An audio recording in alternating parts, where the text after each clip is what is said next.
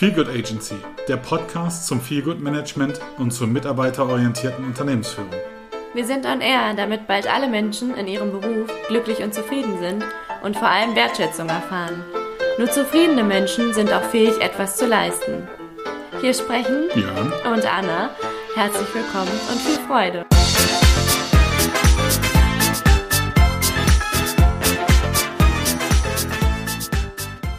Heute bei mir zu Gast ähm, Dr. Annette Rosenfeld. Äh, lieber Annette, ich grüße dich ganz herzlich Hallo. bei mir auf der Couch, auf dem Sofa sozusagen. genau, passend. ja, ich möchte dich kurz vorstellen. Gerne. Du bist Spezialistin für Intimität und Beziehungen. Nicht nur die Beziehung zu sich selbst, sondern auch zu anderen. Genau. In dem Bezug bist du natürlich auch präventiv äh, im Bereich Burnout unterwegs, Ja, also auch in betriebsmedizinischer Sicht. ja. Und äh, ja, äh, führst auch Mediation und äh, Kriseninterventionen in Unternehmenskontexten durch. Nicht so oft, wie ich Einzelgespräche mache, aber ja, kommt schon vor. Genau. Genau. Und ähm, ursprünglich kommst du ganz normal aus der Psychologie Ja, natürlich. genau. Hast auch deine eigene Praxis in Landau, Genau. soweit ich das äh, verstanden habe. genau. Ja, und dankenswerterweise bist du jetzt hier bei uns im schönen Schweden. Ja, danke für die Einladung. Schön Ja. hier zu sein. Und dann nutze ich natürlich gleich die Gelegenheit, um dich für die Feelgood Agency und das Feelgood Management Thema äh, ja an Bord zu holen. Sehr gerne. Ja, also wir verstehen ja in der Feelgood Agency äh, Feelgood Management als äh, mitarbeiterorientierte Unternehmensführung. Ja, Dahingehend ist es natürlich auch wichtig, dass ähm, wir immer diesen Unternehmenskontext sehen. ja. Und ähm, meine Frage an dich ist vor dem Hintergrund ja der Disruption, die gerade so in der Arbeitswelt stattfindet und dieser Neu dieser Wandel, auch Begriffe fallen da wie New Work oder Arbeit 4.0 und und und, ähm, heißt ja für uns aus oder aus meinem Verständnis auch, dass die repetitiven Aufgaben automatisiert werden. Der Automatisierungsgrad wird immer höher. Ähm, heißt auch, dass heraus oder die Probleme, die es zukünftig noch im Unternehmenskontext gibt, ähm, deutlich herausfordernd für den Einzelnen, für den Menschen werden, als äh, es heute der Fall ist. Und gerade im Kontext Burnout-Prävention und äh, vorbeugende Maßnahmen, inwiefern ist da Feel-Good Management sinnvoll aus deiner Sicht? Also ich denke, dass es auf jeden Fall Sinn macht, so ein Angebot zu machen, da das sehr niedrigschwellig ist im Unternehmen für die Mitarbeiter. Die können irgendwo hingehen und äh, wissen, da gibt es ein Angebot, falls ich Probleme habe. Ich sage immer, es ist auf Individualebene lernen die Menschen am meisten, wenn sie leiden. Das heißt, präventiv ist, das macht Sinn ein Stück weit, aber es hat auch Grenzen, weil die Menschen wirklich in die Veränderung erst kommen, wenn sie wirklich Probleme haben. Und dann müssen natürlich die entsprechend geschult sein auch oder auch einen Blick dafür haben, wenn es mehr in die Tiefe gehen würde oder so weiter. Aber prinzipiell finde ich das großartig. Auch, ich weiß, ist das auch für die Führungskräfte dann als, als Angebot gedacht oder? Also Feel-Good Management ist in alle ganze Richtungen. Das ist komplett wechselwirkend mit allen Ja. Beteiligten einer Unternehmung. Ja, das ist doch super. Das ist ja wie so eine Schnittstelle dann auch einfach, wo man mal einen Ansprechpartner hat, der, der alle Positionen kennt oder sieht und auch das, das versteht, wo Probleme liegen und, und dann übersetzen kann, sozusagen. Ja. Jetzt sagst du, wir lernen immer nur durch, oder bestenfalls durch Krisen, oder Mhm. zumindest kommt der innere Antrieb, die, innere, die intrinsische Motivation erst äh, in Krisen zustande. Mhm. Woher kommt das? Dass man erst in Krisen, ja, da, weil der Leidensdruck dann am höchsten ist, was zu verändern. Also wir, wir, wir, weil der Energieaufwand extrem hoch ist für Veränderung. Und wenn wir, wenn, wenn, wenn wir die Energie, solange alles flutscht mit unserer Energie, haben wir ja keinen Antrieb, irgendwas zu verändern. Und wenn wir aber im Energielevel so niedrig sind und so eigen der Krise, dass eben nichts mehr geht, dann, dann will ja der Körper wieder leben, würde ich mir sagen, ja, und hat Motivation, was zu verändern und wieder und wieder mehr Energie für sich zu generieren und zu gucken, an welchen Stellen kann ich was verändern, damit ich mich wohler fühle. Verstehst du? Ja, ja, absolut. Und ähm, das ist immer dieser spannende Aspekt, äh, raus aus der Komfortzone. Nach dem Genau, Motto. genau. Also entweder bist du so bewusst, sage ich jetzt mal, dass du äh, den Schritt aus dir selbst heraus machst und sagst, ich warte nicht erst auf die Krise, sondern Das kommt aber nach der Krise erst meistens. Vorher kommt meiner Meinung nach erstmal die Krise. Ja. Ja, glaube ich. Ja. Ja. Weil, weil da entwickelt sich das Bewusstsein weiter. Inwieweit ist es so, dass man, oder bei mir, äh, natürlich ist es, ähm, jetzt lege ich mich mal kurz auf die Couch. Ja, bitte. Natürlich ist es so, dass ich mit Mitte 30 äh, auch eine berufliche Krise hatte. Und dann gesagt habe, okay, ich, äh, das macht was mit mir, ich muss was ändern. Also genau das, was du gerade beschrieben Ja, hast. ja. Und ähm, Aber heute ist es so, dass ich meine Fühler natürlich, äh, natürlich in der Zeit auch neu ausgerichtet und sensibilisiert habe, Ja. eben für Impulse von außen oder auch für in, Impulse in mir, also in, in den Eigendialog gehe und, und mich frage, was macht das mit mir?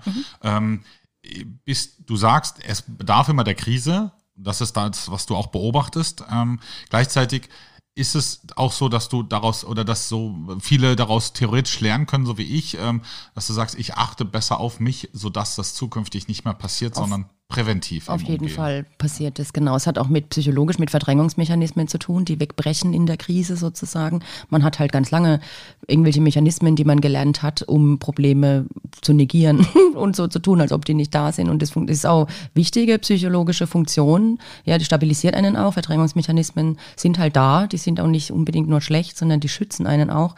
Aber in der Krise brechen die dann halt weg. Und dann versteht man das erstmal, was man eigentlich sich selbst, dass man sich selbst belogen hat, dass man sich selbst nicht ernst genommen hat, dass man auch andere nicht ernst genommen hat, also Ehrlichkeit und, und Achtsamkeit mit anderen, ja, dass man über Grenzen von anderen weggetrampelt ist und über seine eigenen Grenzen. Und das, dafür braucht es aber die Erfahrung, meiner Meinung also emotionale Erfahrung auch, wie sich das anfühlt, wenn man keine Energie mehr hat, wenn man äh, keine Ahnung mehr hat, keine Entscheidung mehr treffen kann und so weiter. Genau. Jetzt sagtest du im, im Vorgespräch, dass Manager oder ich sag mal eher Führungskräfte in Unternehmen überhaupt keinen ähm, ja, keinen Raum mehr haben, um jetzt Feelgood-Management auch nochmal direkt zu betreiben. Ähm, wenn ich dich richtig verstanden habe. Ähm, weil die schon so hasseln in dem, was sie gerade tun. Die haben ja schon eigentlich. sehr viel Druck, genau. Die haben durch das Alltagsbusiness schon, die müssen schon sehr viele Entscheidungen treffen. Die haben sowieso Druck. Und, und, und also glaube ich, ja, dass die halt ein Stück weit natürlich vielleicht auch von sich auf andere schließen und sowas denken wie, ja, ja, ich bin ja schon ganz gut drin, für mich zu sorgen. Und ich, also die können das ein Stück weit vielleicht sogar besser sich regulieren und die können ja Verantwortung übernehmen oder wollen das auch und schließen dann vielleicht und sind verwirrt, wenn andere das nicht tun oder können sich das gar nicht vorstellen, wie das ist, wenn man, wenn man eben erstmal gerne, was du vorhin gesagt hast, repetitive Aufgaben hat und irgendwie so, naja, da arbeitet man eigentlich nur wegen des Geldes, also nur extrinsisch motiviert sozusagen. Ja, man kriegt eine Belohnung für das, was man tut, aber die Arbeit an sich macht keinen Spaß den allerwenigsten Menschen, ja, oder die, die nehmen da wenig Sinn raus. Und das ändert sich aber, glaube ich. Ich glaube schon, dass der Mensch von sich aus irgendwann, wenn er lang genug so eine Arbeit gemacht hat, irgendwann merkt, ja, nee, ich will jetzt eigentlich auch was anderes machen. Deswegen ändert sich ja auch alles und der Arbeitsmarkt. Und vielleicht sind Führungskräfte, denken halt von sich aus, dass die Mitarbeiter das schon mitbringen sollten, diese Kompetenz, auf sich selbst zu achten und, zu, und Nein zu sagen, wenn es zu belastend wird und so weiter.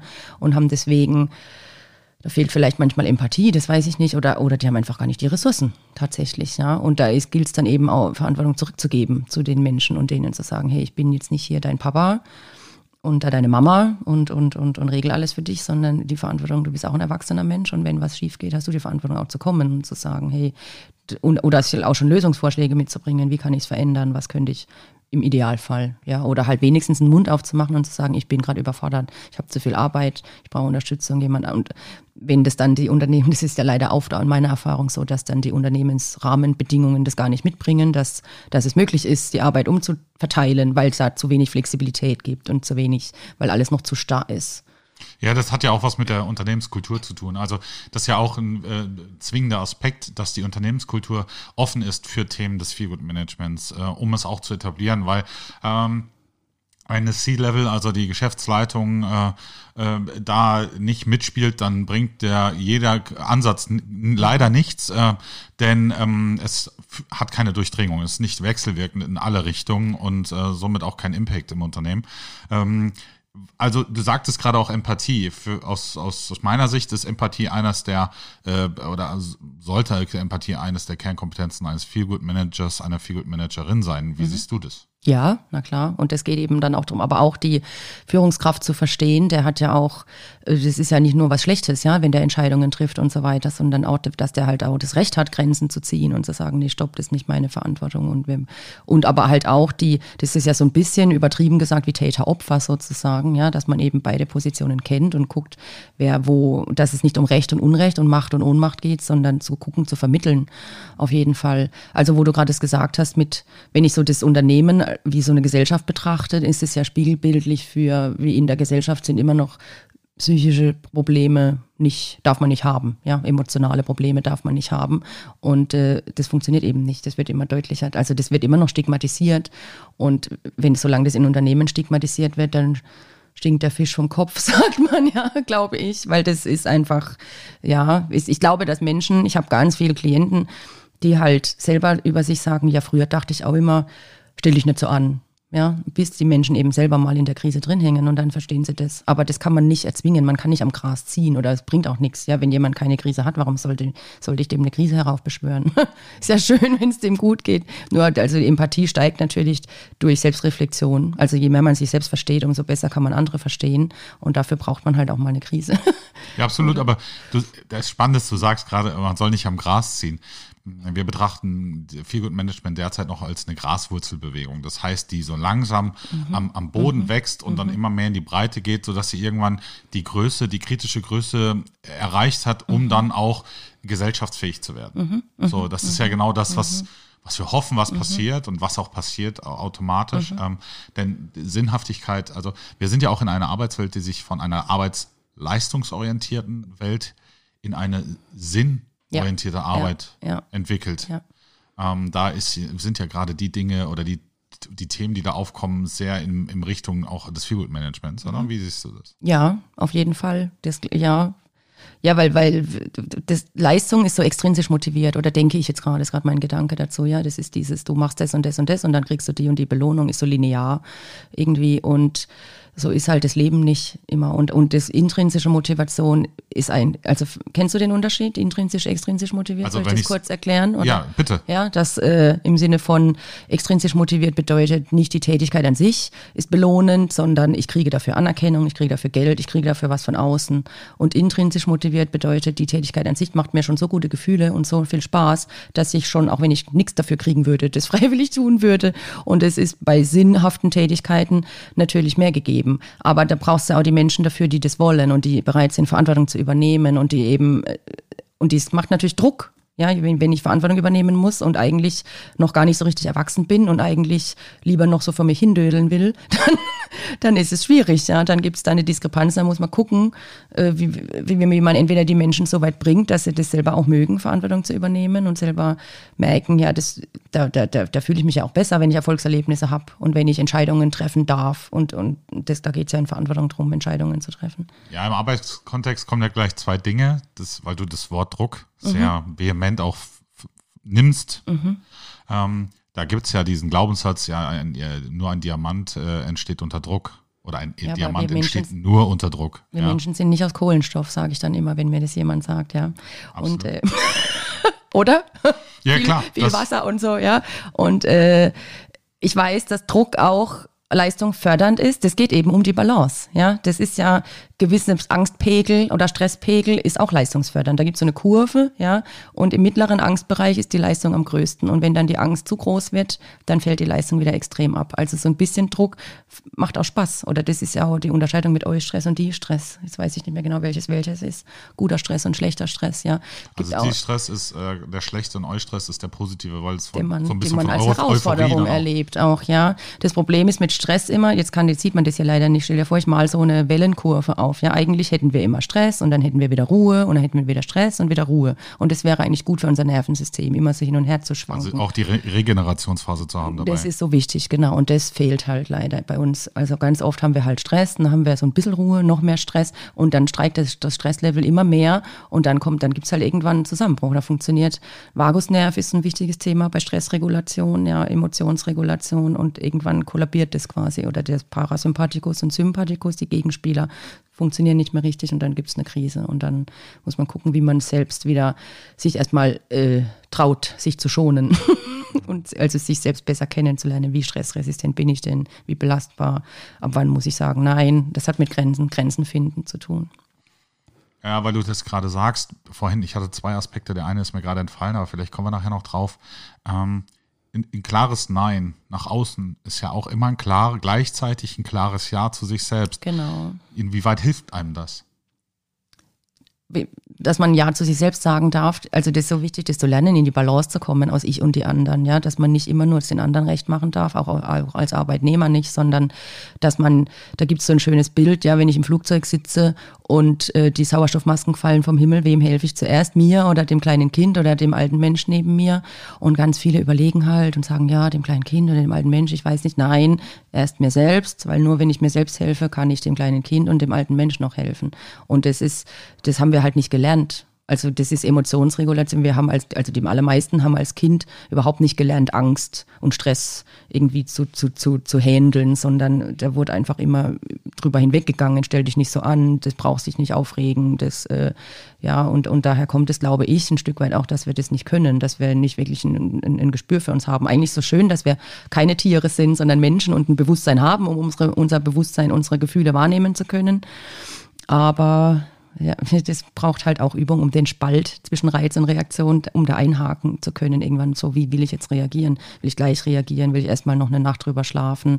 Und wie kann ich so reagieren, dass ich mich gut fühle und ich auch weiß, der andere leidet da jetzt nicht drunter. Das gewaltfreie Kommunikation, solche Themen, so wichtig. Ja, das ist so spannend, ähm, gerade beim Nein sagen. Ähm, das passiert mir häufig, wenn ich ein klares Nein habe, es einfach so stehen zu lassen ohne es zu begründen. Mhm, das reicht ein, genau, da kannst du schon viel. Ja, du hast ja auch schon eine gute Ausbildung und hast schon viel reflektiert, dich selbst auch. Im Prinzip reicht das völlig. Und du musst, wir haben immer dieses, ich muss es dem anderen recht machen, deswegen, ich muss ja eine gute Begründung liefern, warum, warum, warum. Es reicht eigentlich auch schon einfach zu sagen, nein, ich habe keine Lust.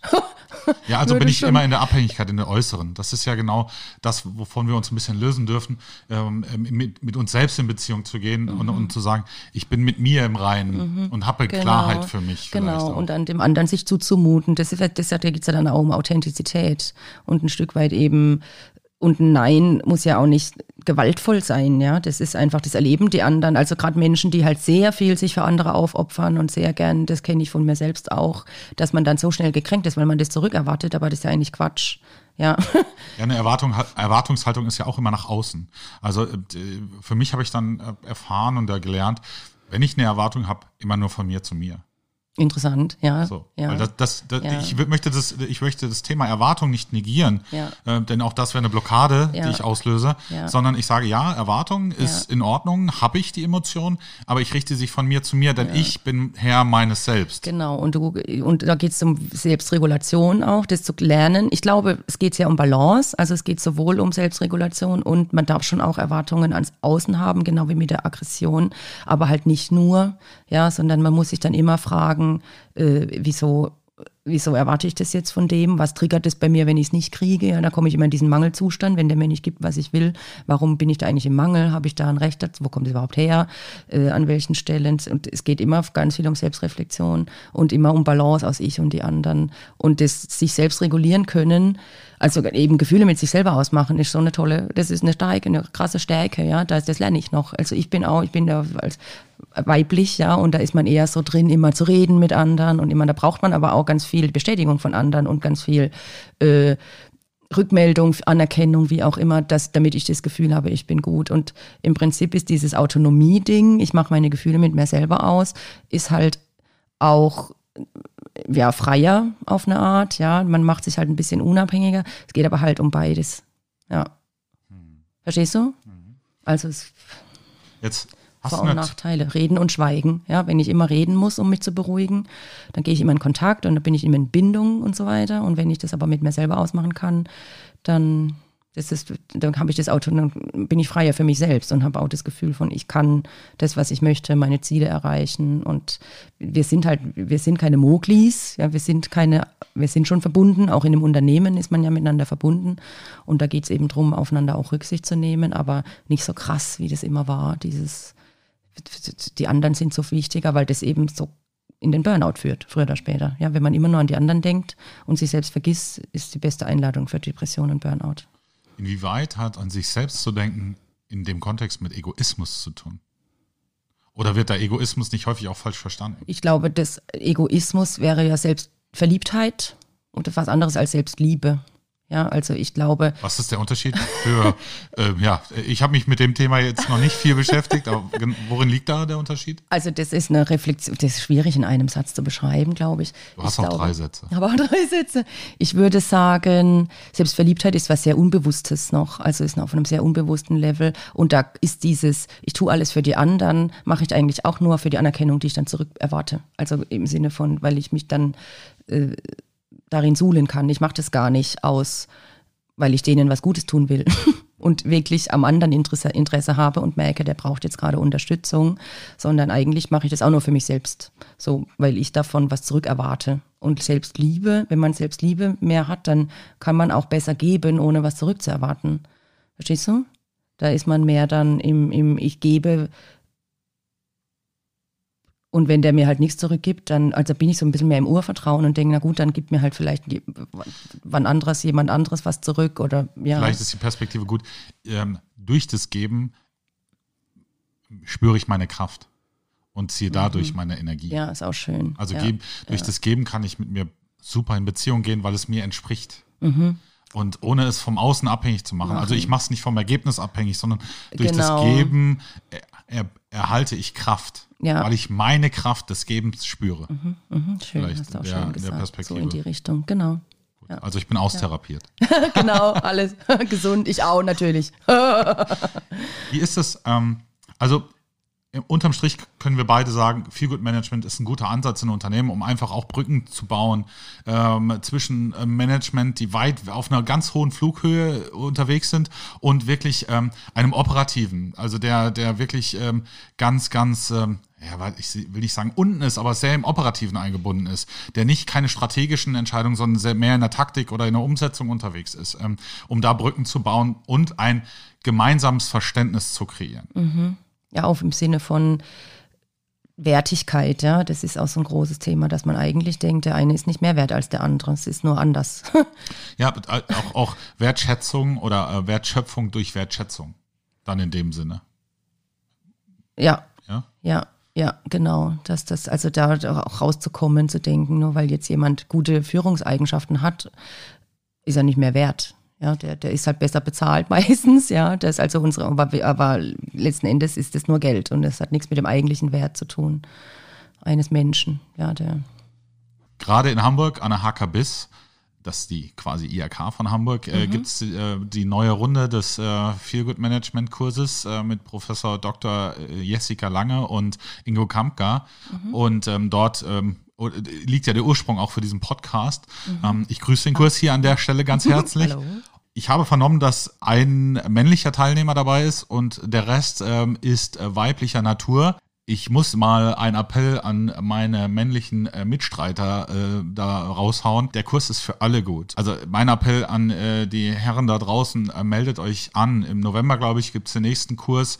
Äh, es gibt andere Institutionen, die auch ähm, äh, viel Good Management anbieten. Da ist immer die Frage nach dem Preis-Leistungs-Verhältnis natürlich auch gegeben. Und ähm, deswegen äh, kann ich äh, oder hoffe ich, äh, dass ich auch an eure Herzen appellieren kann.